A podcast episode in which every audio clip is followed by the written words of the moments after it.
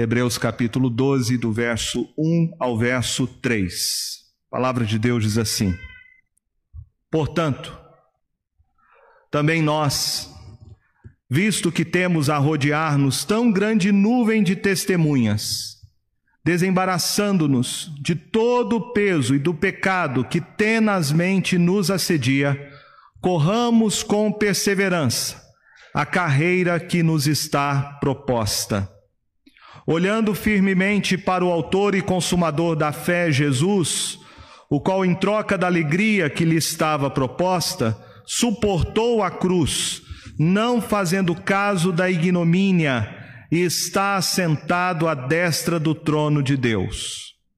Considerai, pois, atentamente aquele que suportou tamanha oposição dos pecadores contra si mesmo para que não vos fatigueis, desmaiando em vossa alma. O tema então que eu quero tratar nessa noite é como vencer o desânimo. Não precisamos nem fazer uma reflexão profunda sobre isso, mas tem muita gente desanimada. Essa pandemia tem causado isso pessoas com problemas de ordem emocional, pessoas que se sentem ainda com medo, tem dificuldade de sair de casa, de fazer as tarefas que antes fazia, antes da pandemia começar. Fora os problemas Problemas do casamento, problemas de ordem financeira, desemprego, problemas de saúde. Quanta gente hoje tem que lidar com a ausência, com o luto, pessoas que perderam ou amigos ou parentes durante essa pandemia. O autor da carta aos Hebreus ele fala sobre isso, ele, fa, ele trata acerca deste abatimento, do desânimo. E quando olhamos para a Escritura, nós vamos ver que o Senhor Jesus tratou desse tema também, não de forma direta, mas indiretamente. Ele conta, por exemplo, a parábola em Mateus capítulo 13, que é a parábola do semeador. E nessa parábola, Jesus nos dá uma explicação do que o que acontece quando as pessoas ouvem o Evangelho e elas não tomam a decisão de segui-lo,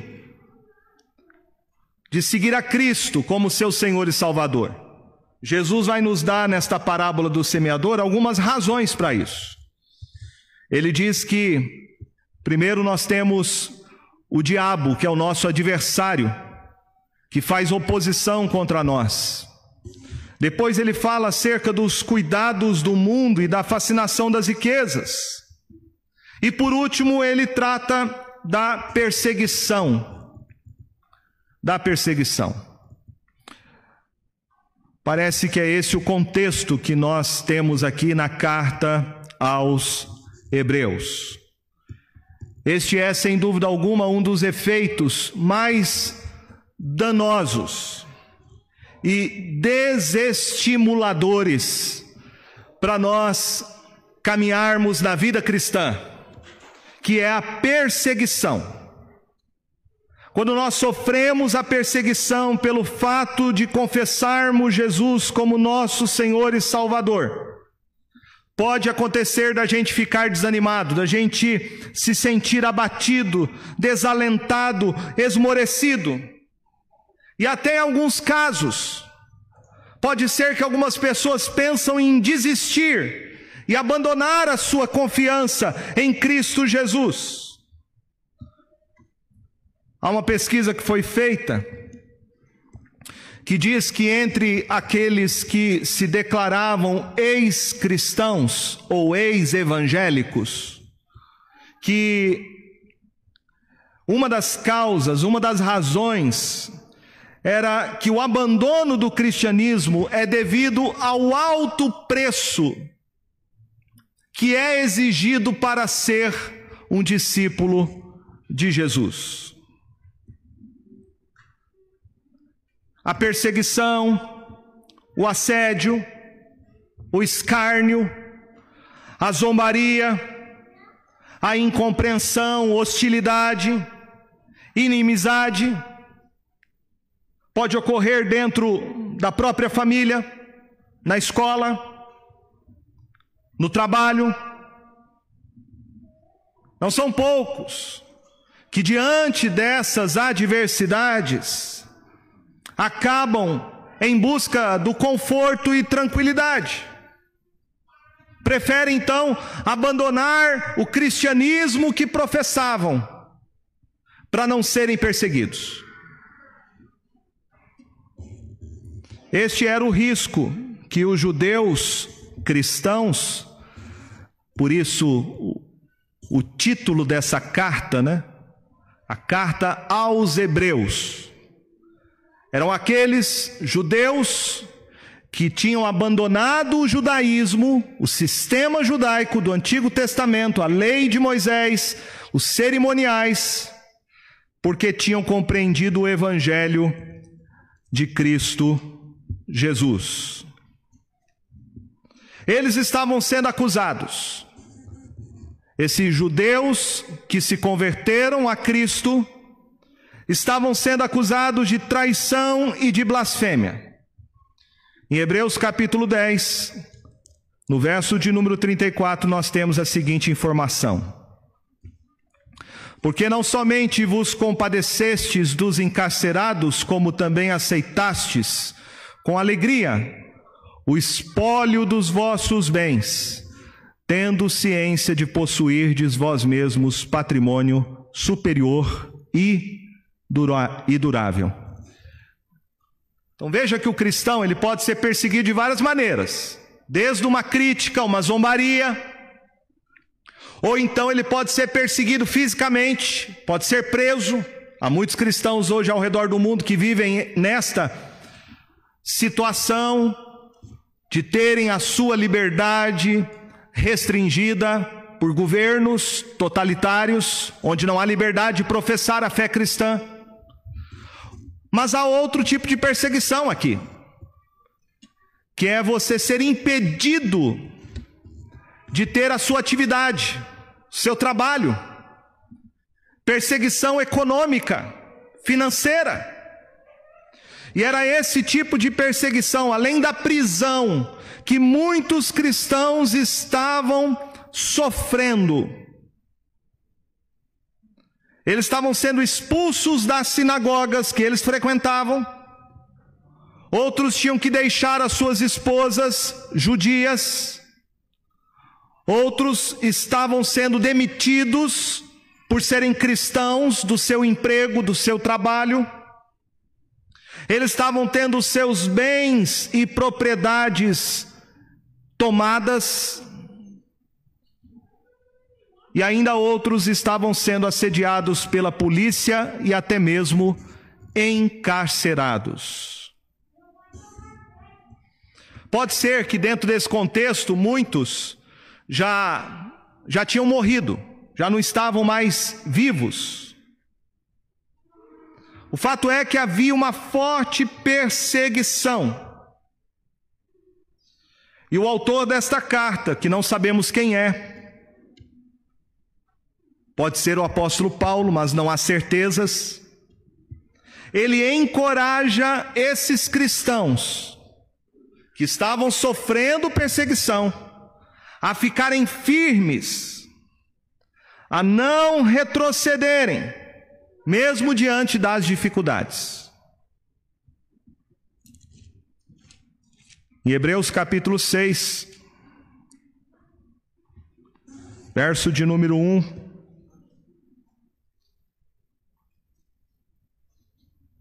O autor diz assim: Por isso, pondo de parte os princípios elementares da doutrina de Cristo, deixemo-nos levar para o que é perfeito, não lançando de novo a base do arrependimento de obras mortas e da fé em Deus. Verso 6: E caíram, sim, É impossível outra vez renová-los para arrependimento, visto que, de novo, estão crucificando para si mesmos o Filho de Deus e expondo a ignomínia. Capítulo de número 10, verso de número 29.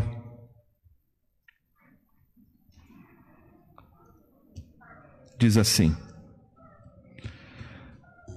De quanto mais severo castigo julgais, vós será considerado digno aquele que calcou aos pés o Filho de Deus e profanou o sangue da aliança com o qual foi santificado e ultrajou o Espírito da graça.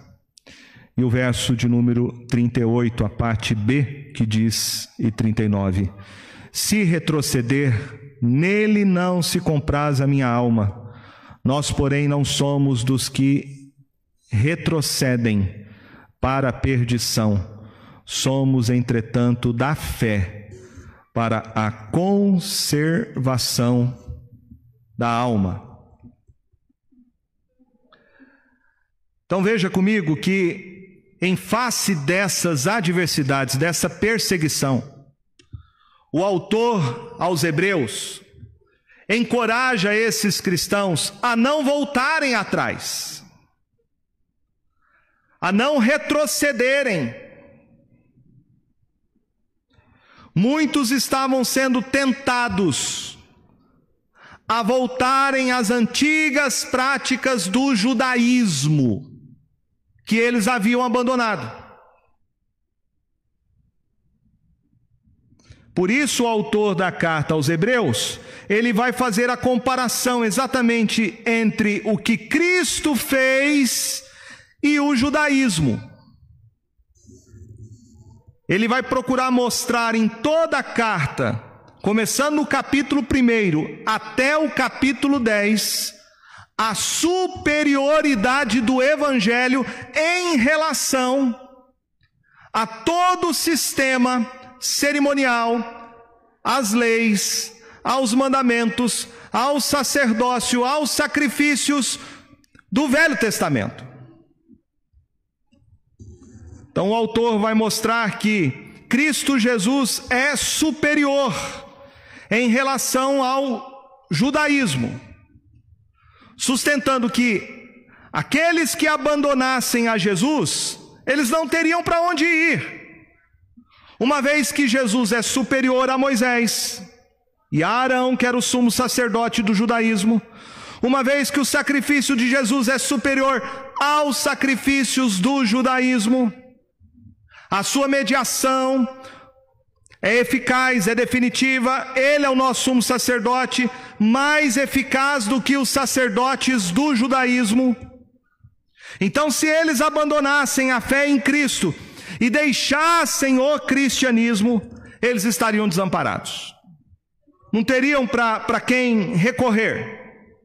Estariam jogando o único meio disponível para abandonar o pecado, que é crer e confessar o Evangelho, a salvação unicamente em Cristo Jesus.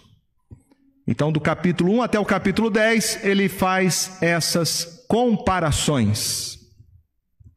E agora, no capítulo de número 11, a estratégia do autor é fazer a gente olhar para o Antigo Testamento.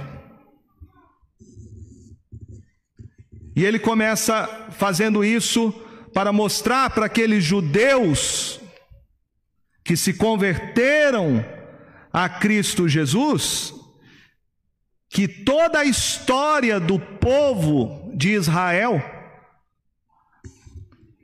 estava baseada naqueles que creram e confessaram que Jesus era o Messias prometido.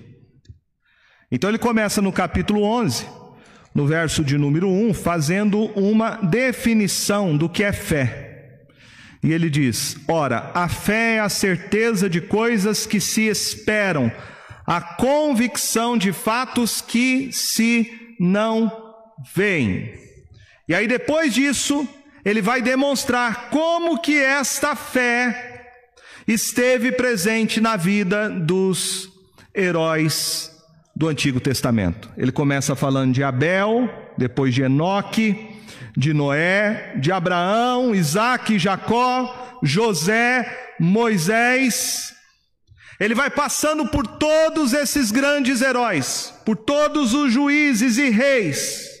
E todos eles tinham algo em comum: a sua confiança na promessa a respeito do Messias, que é Cristo Jesus. Ele vai mostrar que todas essas pessoas sofreram perseguição. A perseguição sempre fez parte da vida daqueles que pertencem ao povo de Deus. Muitos morreram à espada, perderam seus entes queridos, viveram nas cavernas, foram rejeitados pela sociedade. E embora sofressem tudo isso, eles não se abateram. Eles não perderam a esperança em Deus e nas suas promessas. Eles não desanimaram apesar de tudo. Então o autor encerra essa lista, essa galeria dos heróis da fé no capítulo 11. E no capítulo 12, ele nos aponta o último e maior herói de todos que é Jesus Cristo. Normalmente a gente acha que a galeria dos heróis da fé termina no capítulo 11, mas ela termina aqui no capítulo 12, mostrando que Jesus é o último herói da fé. O autor coloca Jesus como o maior exemplo de inspiração para aqueles judeus perseguidos judeus crentes, a fim de que eles não desanimassem. Veja a figura que ele usa, do verso 1 ao verso de número 3 do capítulo 12, ele usa então a figura de uma maratona. Isso era algo muito comum e conhecido naquela época por causa principalmente dos gregos, devido aos jogos que eles praticavam, jogos olímpicos, assim como nós gostamos e conhecemos a Copa do Mundo, hoje nem tanto esperamos por ela, mas naquela época os Jogos Olímpicos eram muito conhecidos. E uma das modalidades que sempre fez parte dos Jogos Olímpicos era a corrida, a maratona, a maratona. E é essa ilustração que o autor de Hebreus vai usar. É interessante aqui essa característica do autor, né? Por isso que a gente é quase tentado a dizer que seja o apóstolo Paulo, mas a gente não pode fazer essa afirmação. Porque Paulo vai usar essas figuras de linguagem para comparar a vida do cristão. Ele, por exemplo, quando escreve sua carta lá em 1 Coríntios, capítulo 9, verso 26, ele compara um cristão como um lutador de boxe, que tem que ter uma disciplina, um autoconhecimento das suas paixões para dominar a si mesmo também ele usa a ilustração da corrida, daquele que corre uma maratona. Também no texto de 1 Coríntios 9, no verso de número 24. Então é essa ilustração que é usada aqui. De que nós estamos numa maratona, numa corrida. E aqui está o que nós devemos fazer em meio às tribulações, o que Deus espera de mim e de você diante das dificuldades. O que é que Ele espera? Veja que o autor, ele nos diz no verso de número 12, no final: corramos com perseverança a carreira que nos está proposta. Corramos com perseverança. A carreira que nos está proposta. Ou seja, eu e você fomos chamados por Deus para uma corrida. Eu e você fomos chamados pelo Evangelho de Cristo Jesus para uma maratona. E a gente não pode desanimar, senão a gente perde. A gente não pode se distrair, senão a gente se confunde. A gente tem que manter como uma vela que quando é acesa mantém a sua chama do começo ao fim com a mesma intensidade. É assim que nós devemos correr esta maratona. Interessante a palavra que é usada aqui. A palavra que você tem aqui para carreira é a palavra de onde vem a nossa palavra para a língua portuguesa, que é agonia. É uma palavra do grego agon, que é traduzida em português para agonia. Então, o que o autor está dizendo aqui é que correr esta maratona, correr a corrida do Evangelho, é algo que vai exigir tudo de nós, toda a nossa energia, como alguém que corre uma maratona. Eu nunca corri, aliás, eu nem gosto de correr. Só de ver as pessoas correndo já me desanima. Porque você vê que é muito sacrifício. A pessoa tem que ter muita disposição. Tem que ter muita força de vontade, porque eu imagino que começa a doer tudo. Quando você começa a fazer corrida, maratona ou treinar alguma coisa para disputar uma corrida qualquer. É uma agonia, né? E é essa ideia que o autor está tratando aqui. A vida cristã é isso. Não é fácil. É uma corrida que exige tudo de mim, de você. Por isso nós precisamos tomar cuidado com a acomodação espiritual.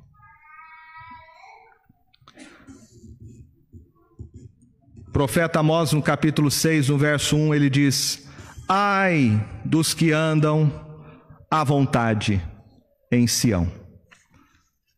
Eu gosto de uma outra tra tradução que diz: Ai dos que andam sossegados em Sião.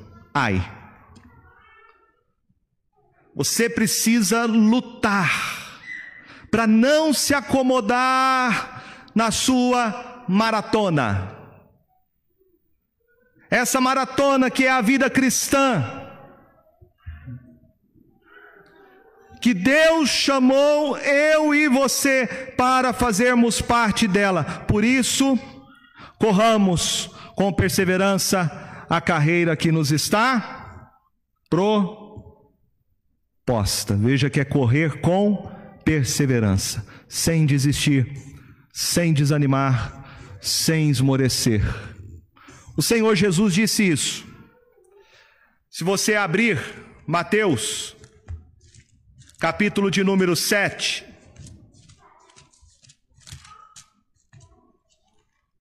Mateus capítulo 7.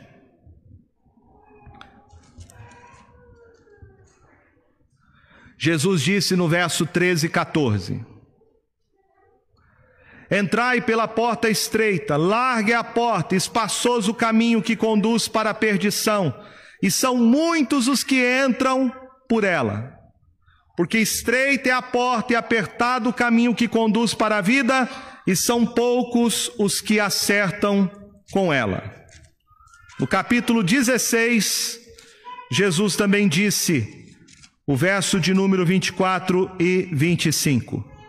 Então disse Jesus a seus discípulos: Se alguém quer vir após mim, a si mesmo se negue, tome a sua cruz e siga-me, porquanto quem quiser salvar a sua vida, perdê-la-á. E quem perder a vida por minha causa, esse a achará. É difícil ser um discípulo de Jesus. Não é fácil. Ser cristão não é sombra e água fresca. Cristianismo não é colônia de férias. Ser um cristão é suor e lágrimas. É andar no caminho estreito e apertado, é negar a si mesmo o mundo. É sofrer por Cristo. Por isso é uma corrida mesmo, uma maratona. Jesus nos chamou para fazer parte desta corrida e a gente tem que correr com perseverança. Agora veja comigo que o autor ele vai nos mostrar quatro maneiras de nós sermos encorajados nesta corrida e não desanimarmos. Em primeiro lugar, ele vai dizer no verso de número 1 que nós estamos cercados por uma nuvem de testemunhas. Ele diz: portanto, também nós, visto que temos a rodear-nos tão grande nuvem de testemunhas. Esta grande nuvem de testemunhas são as testemunhas que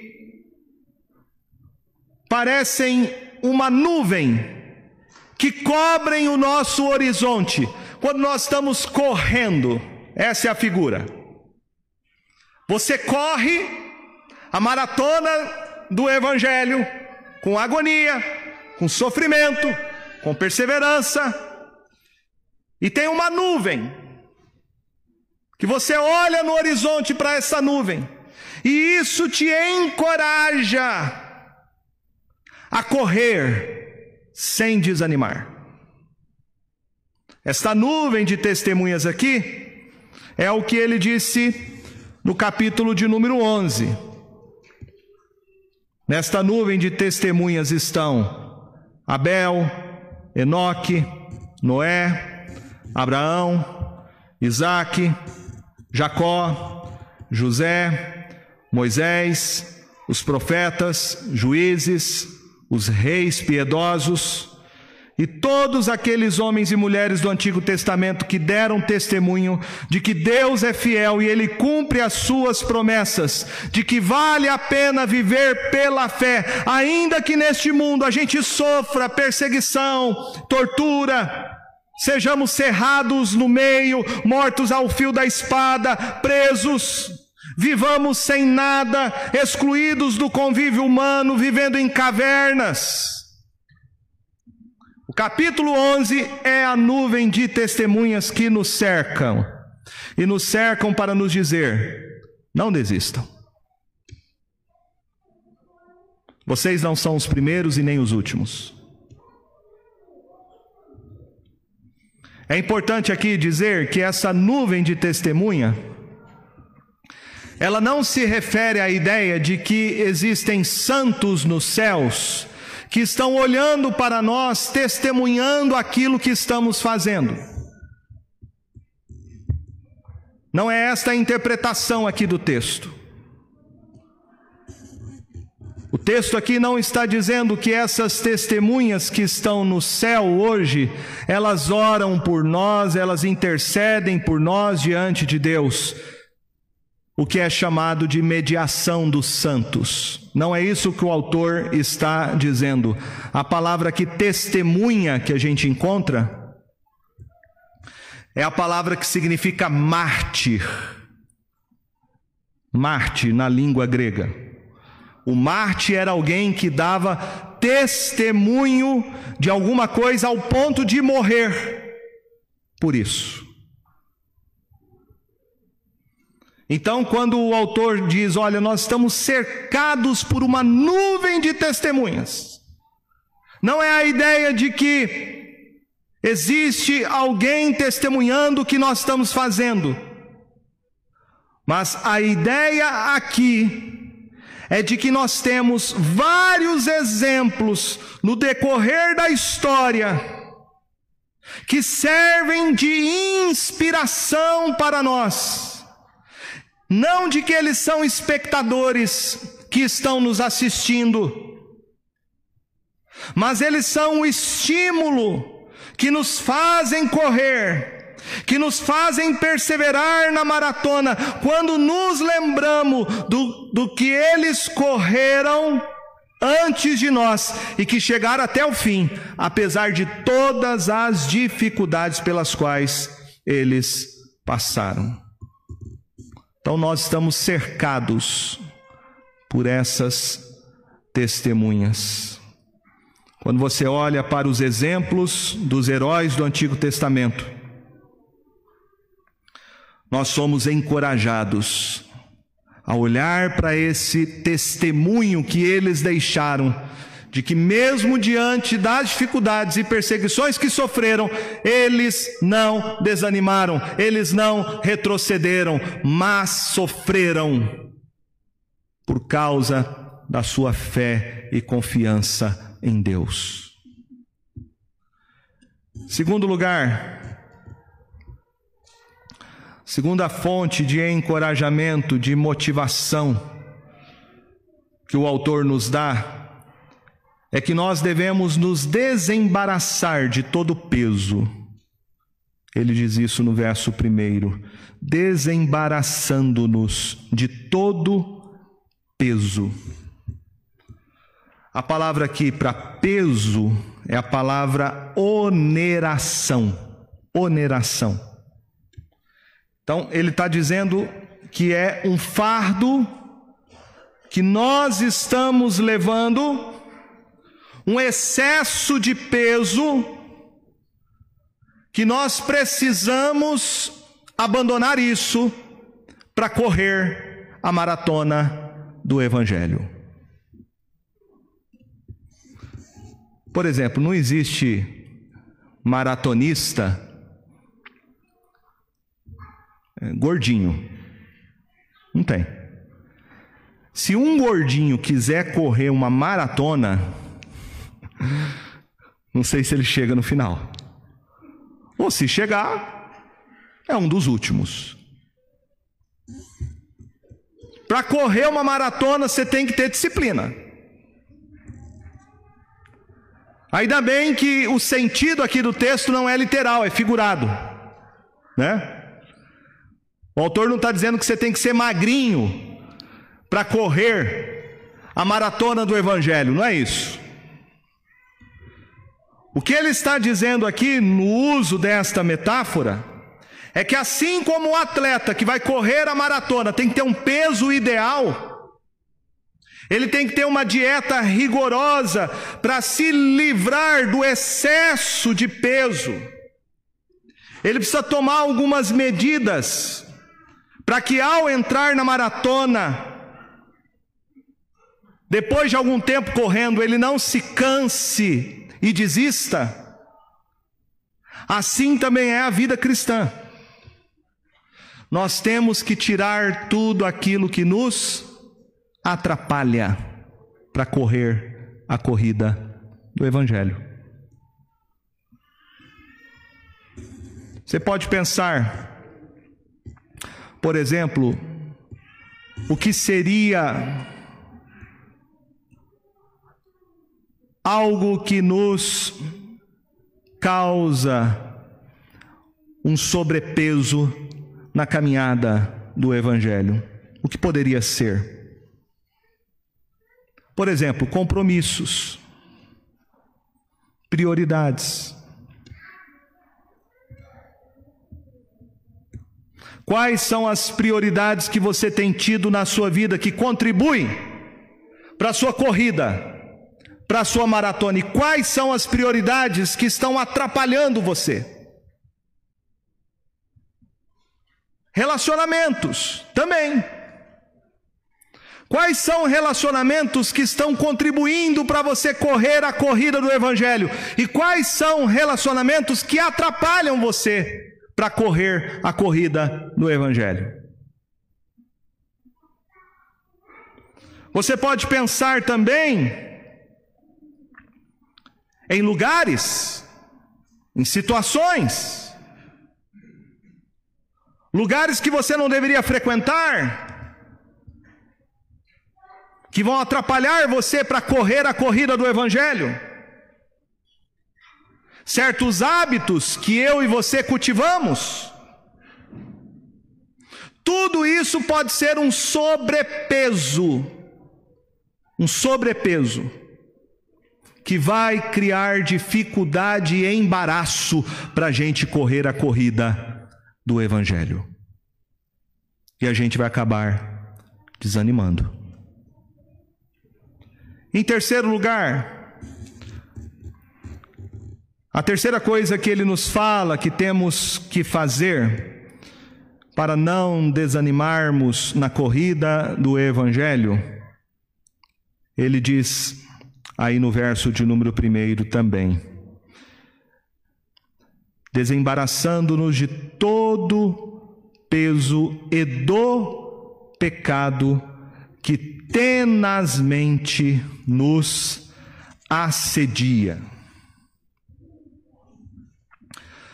A expressão aqui tenazmente nos assedia significa que existe alguma coisa que está perto de nós, alguma coisa que nos cerca.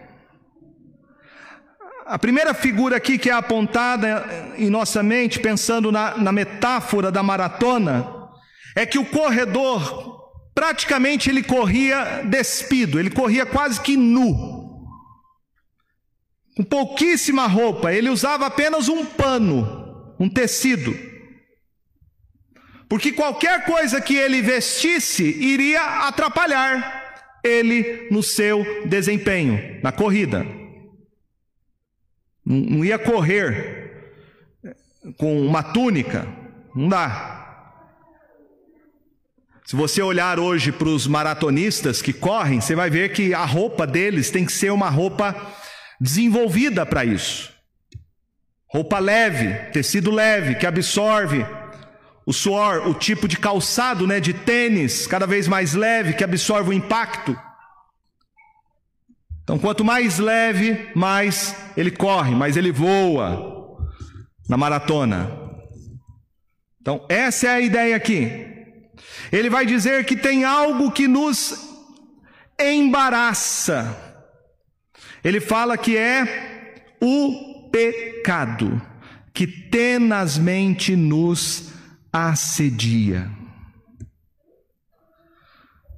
Aqui alguma existe aqui algumas interpretações sobre isso, o que ele estaria falando. Primeira pode ser que o autor está se referindo à nossa própria natureza.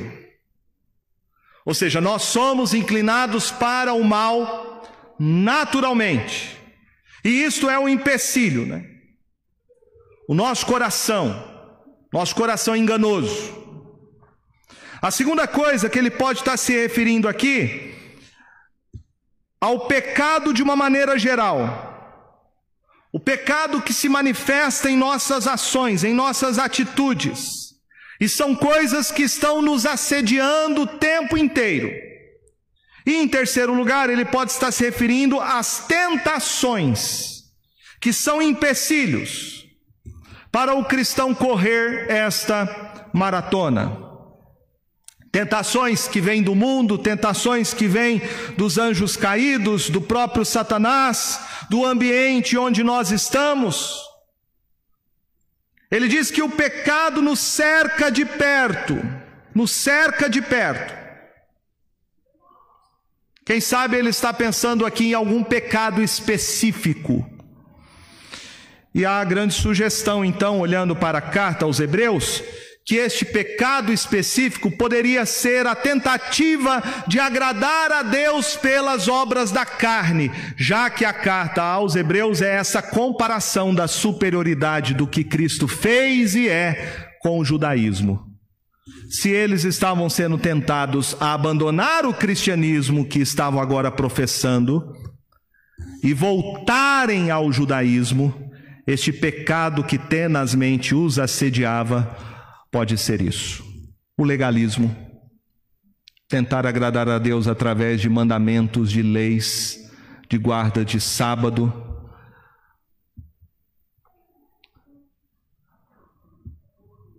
Eu quero que você pense nessa noite quais seriam então os pecados que têm te assediado. Pense você nessa noite, quais seriam esses pecados? O que tem dificuldade, criado dificuldade para que você corra a maratona? O que tem sido um empecilho? Se você quiser correr essa maratona, você tem que abandonar o pecado.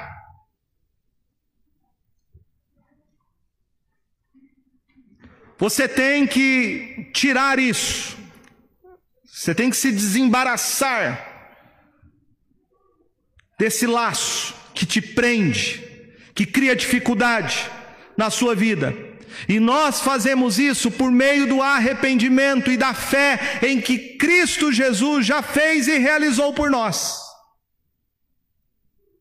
É pela mediação dele, pelo seu sacrifício completo que ele morreu na cruz pelos nossos pecados para nos libertar da escravidão espiritual, que por meio do arrependimento e da fé, nós podemos então nos apropriar do que Cristo Jesus fez por nós e assim nos desvencilharmos de todo o embaraço que o pecado causa em nossa vida, prejudicando a nossa corrida nesta maratona, que é a maratona do Evangelho.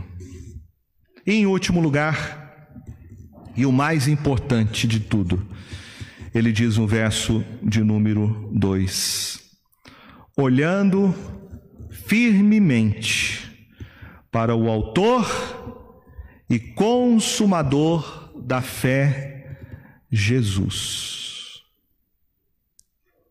o qual, em troca da alegria que lhe estava proposta, suportou a cruz, não fazendo caso da ignomínia está sentado à destra do trono de Deus. O Senhor Jesus é colocado como exemplo inspirador, o ponto de referência de todos os heróis que estão na galeria da fé. Em Hebreus capítulo 11, Jesus é o maior exemplo de todos. O texto fala que nós devemos ter Jesus Cristo como a nossa inspiração na corrida, nesta maratona. Primeira coisa que ele diz é que nós devemos olhar firmemente, firmemente. Essa expressão significa olhar sem tirar os olhos, né? Olhar sem nos distrairmos. Nós não podemos olhar para as duas coisas ao mesmo tempo, temos que olhar fixamente em Jesus, firmemente, somente para Cristo. Se você não olhar para Cristo desse jeito na sua vida cristã, na sua corrida, você se distrai, você cai, você desanima, você retrocede. Esse é o problema na vida de muitos cristãos. Não olham para Cristo firmemente, não olham só para Jesus. E quando você não olha apenas e tão somente para Jesus, você se distrai, você desanima, você se escandaliza facilmente e aí você pensa em abandonar, em desistir. Olhe somente para Jesus. Olhe firmemente para Ele, porque Ele é o autor. O autor. A palavra aqui autor significa que Ele é o pioneiro e Ele é o criador da verdadeira fé. Foram assim que todos aqueles que viveram no Antigo Testamento olharam, olharam para Jesus. Paulo diz isso em 1 Coríntios capítulo 10.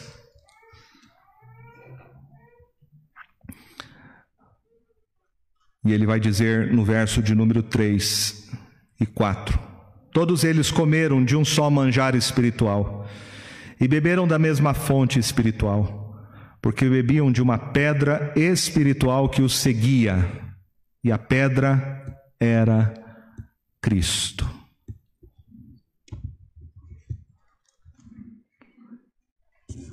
A fé que aqueles que viveram no Antigo Testamento tiveram é a mesma fé que eu e você temos. Ela não muda em nada. A única diferença é que eles esperavam, eles criam na promessa, eles aguardavam a chegada do Messias. E hoje nós olhamos para a concretização dessa promessa. Então o olhar deles era um olhar futuro em Cristo Jesus. O nosso olhar era é para o que já ocorreu, para o que já aconteceu na história, que Jesus é o Messias, o filho de Deus. Jesus é o autor da fé. É ele que cria fé em seu coração. Foi isso que Pedro e João disseram lá em Atos dos Apóstolos, no capítulo de número 3, quando aquele coxo paralítico foi curado. E eles disseram: pela fé em o nome de Jesus, é que esse mesmo nome fortaleceu a este homem que agora vedes e reconheceis. Sim, a fé que vem por meio de Jesus.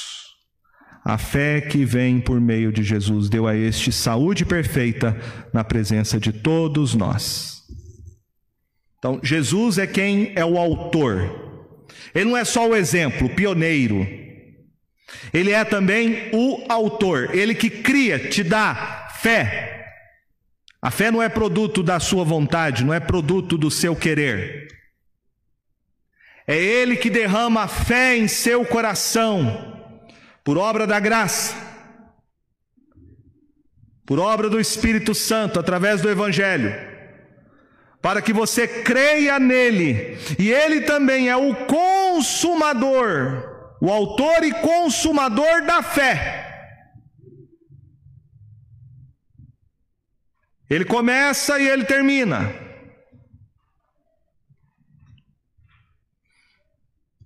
Ele é que te dá a fé, ele que sustenta a sua fé nele, e ele que vai consumar esta fé quando ele voltar em glória. Por isso o apóstolo Paulo, escrevendo 1 Coríntios 13, vai dizer que hoje nós temos a esperança, a fé e o amor, mas quando Jesus voltar, aquilo que é perfeito, nós apenas vamos precisar do amor, nem mais da fé, nem mais da esperança. Nós precisamos de fé hoje. Mas um dia nós vamos ver Jesus e não vamos precisar mais de fé e nem de esperança, porque estaremos com Ele. Vamos amá-lo por toda a eternidade como nosso Senhor e Salvador. Ele é o autor e consumador da fé. Quando nós olhamos firmemente para Jesus, a nossa fé, ela é retroalimentada. A nossa fé, ela é fortalecida. Quando nós colocamos os nossos olhos unicamente em Jesus. Mas o autor aqui usa também a pessoa de Jesus como exemplo, o exemplo maior. O exemplo maior. Por isso ele diz: Jesus, o qual, em troca da alegria que lhe estava proposta, suportou a cruz não fazendo caso da ignomínia, e está sentado à destra de Deus Pai.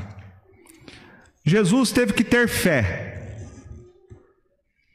Evidentemente que ele, não na sua natureza divina, mas na sua natureza humana. Ele precisou ser obediente ao Pai, ter fé. Aqui mesmo em Hebreus capítulo 5, Verso 8 diz que, embora sendo filho, aprendeu a obediência pelas coisas que sofreu. Jesus teve que aprender isso, aprender a obedecer, e fé significa obediência. Jesus obedeceu o Pai, não fazendo caso, diz o texto, da ignomínia, ou seja, da vergonha que ele passou, a sua humilhação, ele suportou a cruz, suportou a cruz.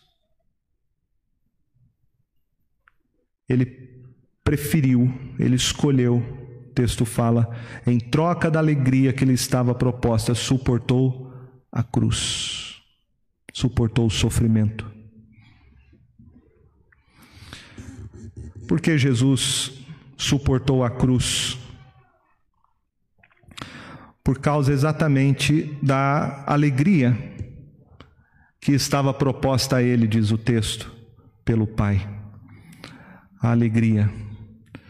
A alegria de fazer a vontade do Pai, mesmo tendo que passar pela humilhação e perseguição que ele sofreu tendo que morrer naquela cruz pelos nossos pecados, mas ele sabia que este era o caminho designado para ele. E a sua alegria e prazer era fazer a vontade do Pai, mesmo que isso lhe custasse a sua própria vida com morte de cruz horrenda naquele madeiro. Jesus disse em João capítulo de número 17, antes da sua crucificação, ele faz essa oração. E no verso de número 4 e 5 ele diz ao Pai: Eu te glorifiquei na terra, consumando a obra que me confiaste para fazer. E agora glorifica-me, ó Pai, contigo mesmo, com a glória que eu tive junto de ti antes que houvesse mundo.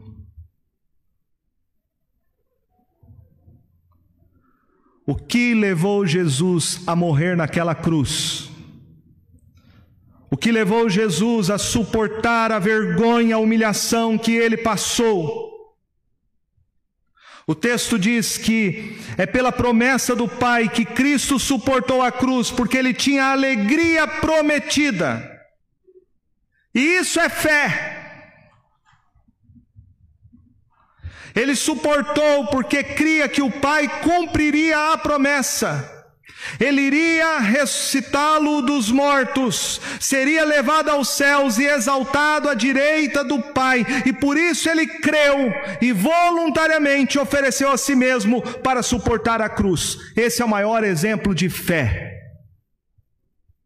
Por isso que o autor diz: olhando firmemente para o Autor e Consumador da fé. O autor diz no capítulo 11 que muitos daqueles que viveram pela fé morreram sem ter alcançado a promessa.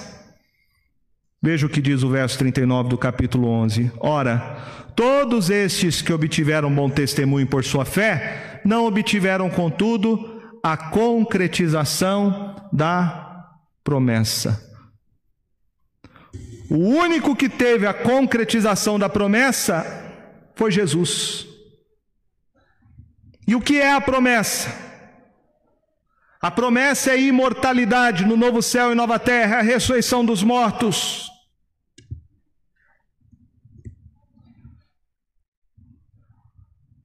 Em troca da alegria, ele suportou a cruz, não fez caso da vergonha, da afronta, e agora ele está sentado à direita de Deus Pai, o Todo-Poderoso. A promessa foi consumada nele. E então o autor diz no verso de número 3: Considerai, pois, atentamente aquele que suportou tamanha oposição dos pecadores contra si mesmo, para que não vos fadigueis, desmaiando em vossa alma.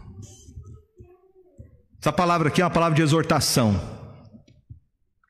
E quando ele diz considerar, ele está dizendo analise e compare o que Cristo Jesus fez então.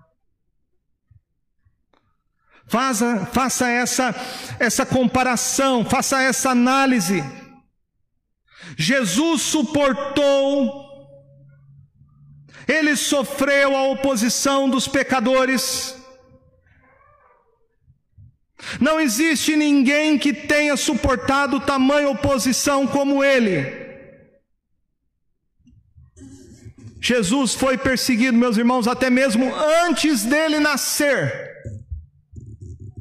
Herodes queria matá-lo. A vida inteira de Jesus foi uma vida em que ele enfrentou perseguição contra ele o tempo inteiro, até a morte de cruz. Não há ninguém que tenha sofrido como Jesus sofreu. E é isso que o autor está dizendo. Considerar então isso, pare para pensar o que Cristo Jesus fez por mim e por você. E qual o objetivo da gente refletir sobre a obra de Cristo, a pessoa de Cristo? Ele diz no final do verso: para que não vos fatigueis, fatigueis, desmaiando em vossa alma, né? A fadiga aqui é não canse. Não canse ao ponto de você desmaiar na sua alma, ou seja, desistir. Desistir. Ele não está falando aqui de cansaço físico, ele está falando de cansaço espiritual. Exatamente tratando sobre a questão do desânimo, desânimo, desânimo. Então, reflita sobre Jesus, pense como foi a vida dele, o que ele fez por mim e por você. Considere isso, analise isso. E se você parar para pensar, você não vai ficar desanimado. Você não vai pensar de jeito nenhum em desistir. Como desistir? Como? Como é que eu posso desistir se o Filho de Deus fez isso por nós? Como que eu vou retroceder? Como que eu vou abandonar? Foi o Filho de Deus, Jesus Cristo, que veio a este mundo, deu sua vida por nós, suportou tudo, afronta, o escárnio, foi morto naquela cruz, para nos dar vida eterna e salvação, como que a gente vai desprezar isso? Vai dar as costas agora? Vai jogar a toalha? Vai desistir? Não vai correr mais a corrida do Evangelho? Não há como. Não há como. Quero terminar fazendo aqui três aplicações que esse texto nos ajuda a não perder o ânimo, mas a vivermos a nossa vida cristã com coragem e entusiasmo. Primeira coisa, olhe para os heróis da Bíblia. Eu creio que ler biografias é uma fonte de inspiração. Nós temos a história desses heróis da fé que, que aqui estão na Bíblia. Ore, leia as histórias deles. Reflita sobre o que eles passaram, viveram. Mas não somente eles, nós temos os heróis também, os mártires. Período pós-apostólico. Temos o período da reforma protestante. Nós temos tantos e tantos homens e mulheres de Deus que viveram situações, meus irmãos, muito mais difíceis do que nós estamos vivendo hoje. Eu acho que hoje, inclusive, a gente vive muito conforto, muito conforto. E conforto demais gera crentes fracos. Hoje a gente tem muito conforto. Olhe para os heróis. Quando você se sentir desanimado, desmotivado, pensando em, não correr mais essa maratona, em desistir. Olhe para isso. Nós temos uma galeria, exemplos e mais exemplos de homens e mulheres. Em segundo lugar, livre-se de todo sobrepeso. Às vezes você tem que tomar alguma medida radical na sua vida. Livre de todo sobrepeso. Aquela velha frase, né? Ou você mata o pecado, ou o pecado mata você. Livre-se do sobrepeso. Quais são as disciplinas espirituais que eu e você estamos negligenciando em nossa vida, como a leitura da palavra, como oração, não deixar de congregar? Quem sabe tem pessoas à sua volta que estão pensando em desanimar, filhos, esposa, marido, seus irmãos, na fé, estimule-os, encoraje-os. A Bíblia fala várias vezes aqui na carta aos Hebreus sobre isso. Exortação mútua, encorajamento mútuo. Olhe para a sua vida e veja aquilo que está causando sobrepeso espiritual e se livre disso. Toma providência, não protele. É igual quem está com sobrepeso, né? Não protele, toma decisão. Toma decisão. Porque a fatura chega, a conta vem. E por último, olhe para Jesus. Olhe para Jesus que é isso que o autor diz. Olhe para Jesus, olhe para Ele, considere o que Ele fez por mim e por você. O apóstolo Paulo, quando escreve sua carta aos Gálatas 2,20, ele fala que o viver que ele tem em Cristo Jesus, ele tem pela fé. Pela fé. Por isso ele diz: Para mim, o viver é Cristo e o morrer é lucro. Essa corrida não é fácil. Uma corrida de sofrimento. Mas assim como Jesus, que sofreu e hoje está à destra de Deus Pai, suportou todo tipo de oposição contra ele, assim eu e você também que corremos essa corrida do Evangelho suportando o sofrimento com perseverança e disciplina, um dia estaremos na presença de Jesus para todo sempre, em glória. O apóstolo Paulo, eu quero terminar com esse texto, quando ele escreve a sua carta, a segunda carta a Timóteo, ele está preso, a sua última prisão, está sentenciado à morte. E ele escreve essa segunda carta ao jovem pastor Timóteo, que provavelmente estava pastoreando a igreja na cidade de Éfeso. E ele diz em 2 Timóteo, capítulo de número 2, verso 11 a 13: Fiel é esta palavra, se já morremos com ele, também viveremos com ele. Se perseverarmos também com ele, reinaremos. Se o negarmos, ele por sua vez nos negará. Se somos infiéis, ele permanece fiel, pois de maneira nenhuma pode negar a si mesmo. E no capítulo 4, no verso de números 6 a 8, ele diz: Quanto a mim, estou sendo já oferecido por libação, o tempo da minha partida é chegado. Combati o bom combate, completei a carreira, guardei a fé. Já agora a coroa da justiça me está guardada, a qual o Senhor, reto juiz, me dará naquele dia. E não somente a mim, mas também a todos quantos amam a sua vinda. Veja que Paulo usa aqui a palavra carreira, carreira, maratona, agonia, a corrida do evangelho